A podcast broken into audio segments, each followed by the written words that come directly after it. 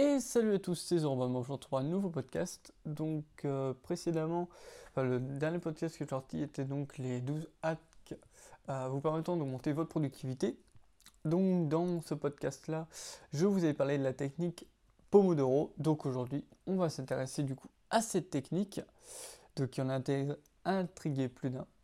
Donc grâce à celle-ci, vous allez avoir une habitude de travail, technique de travail, qui vous permet de gérer votre temps en fonction des tâches que vous avez à accomplir et qui va du coup euh, se dérouler en six étapes. Donc je vais tout vous les décrire, je vais dire comment euh, la technique vous dit quoi faire à chaque fois. Donc l'étape 1, ça va être la sélection de la tâche. Donc ici, vous allez devoir établir votre to-do list en amont pour y sélectionner une tâche qui a besoin que l'on travaille immédiatement dessus. Donc ça, vous pouvez très bien le faire la veille, donc c'est ce qu'on disait dans les 12 hacks, donc préparez votre journée la veille, ou bien euh, le mettre sur votre post-it avec les trois objectifs à atteindre.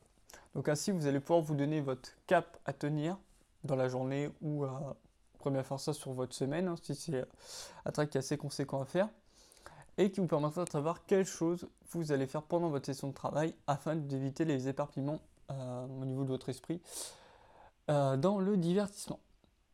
Donc la deuxième étape, ça va être de régler un minuteur, puisque celle-ci va vraiment fonctionner avec euh, un temps précis, puisque j'aurai plusieurs infographies et aussi plusieurs articles qui parlent de cette technique. Donc ici, vous allez préparer une feuille qui va vous servir à suivre les étapes ou les tâches euh, que vous allez euh, faire et les progrès que vous allez accomplir durant le temps que vous allez avoir d'imparti. Donc ici, que j'ai regardé au niveau de la technique, il préconise de faire 25 minutes. Je comprendrai pourquoi par la suite. Donc c'est 25 minutes par section de travail quand on applique strictement du coup la, technique. En troisième étape, donc, vous allez faire une estimation de l'avancée. Donc ici, vous allez rester focalisé sur votre tâche euh, que vous êtes donné à accomplir pendant toute la durée du minuteur sans jamais déroger à la règle. Et à la fin, vous allez cocher sur la feuille euh, précédemment préparée ce que vous avez réussi à faire. Pendant les 25 minutes, vous restez focus sur votre tâche.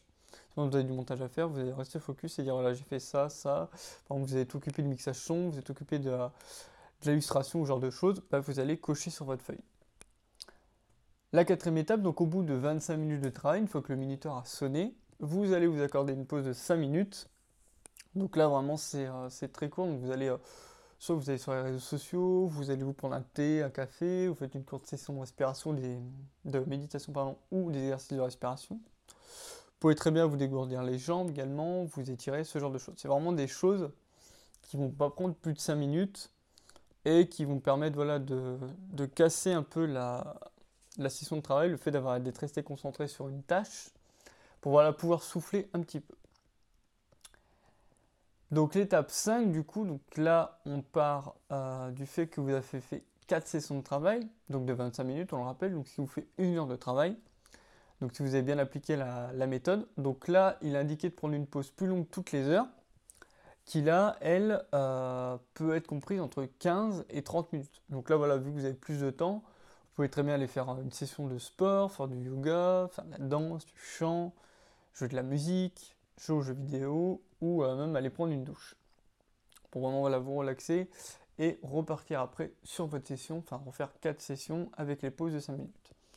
Donc en fait, au niveau de votre temps de travail, donc on a vu comment ça se distingue, donc ça fait 25 minutes pause de 5, 25, pause de 5, 25, pause de 5, 25. Et là, au bout de la quatrième, du coup, 15 à 30 minutes. Ce qui fait que si vous respectez ça, donc on prend une heure de travail. Sur les une heure de travail, ça va vous faire du coup 15 euh, minutes de pause, puisque entre la première et la deuxième, la deuxième et la troisième, euh, et euh, la troisième et la quatrième, et au bout de la quatrième, du coup, 15 minutes et 30 minutes.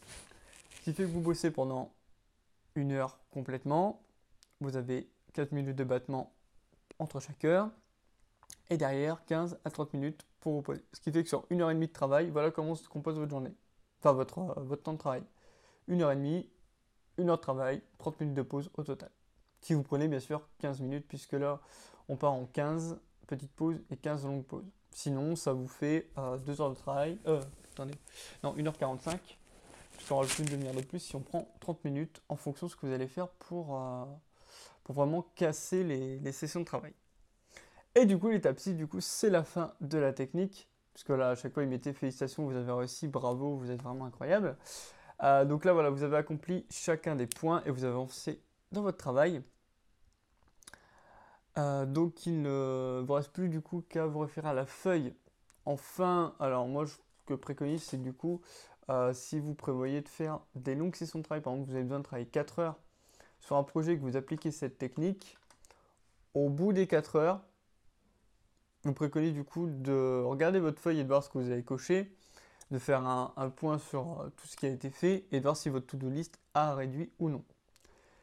Et à mon avis, si vous la mettez en application dès que possible pour avancer chaque jour un peu plus dans votre travail, ça vous permettre de vous fixer des règles, d'asseoir encore une routine de travail et du coup d'avoir un gain de temps qui peut être assez, euh, assez intéressant.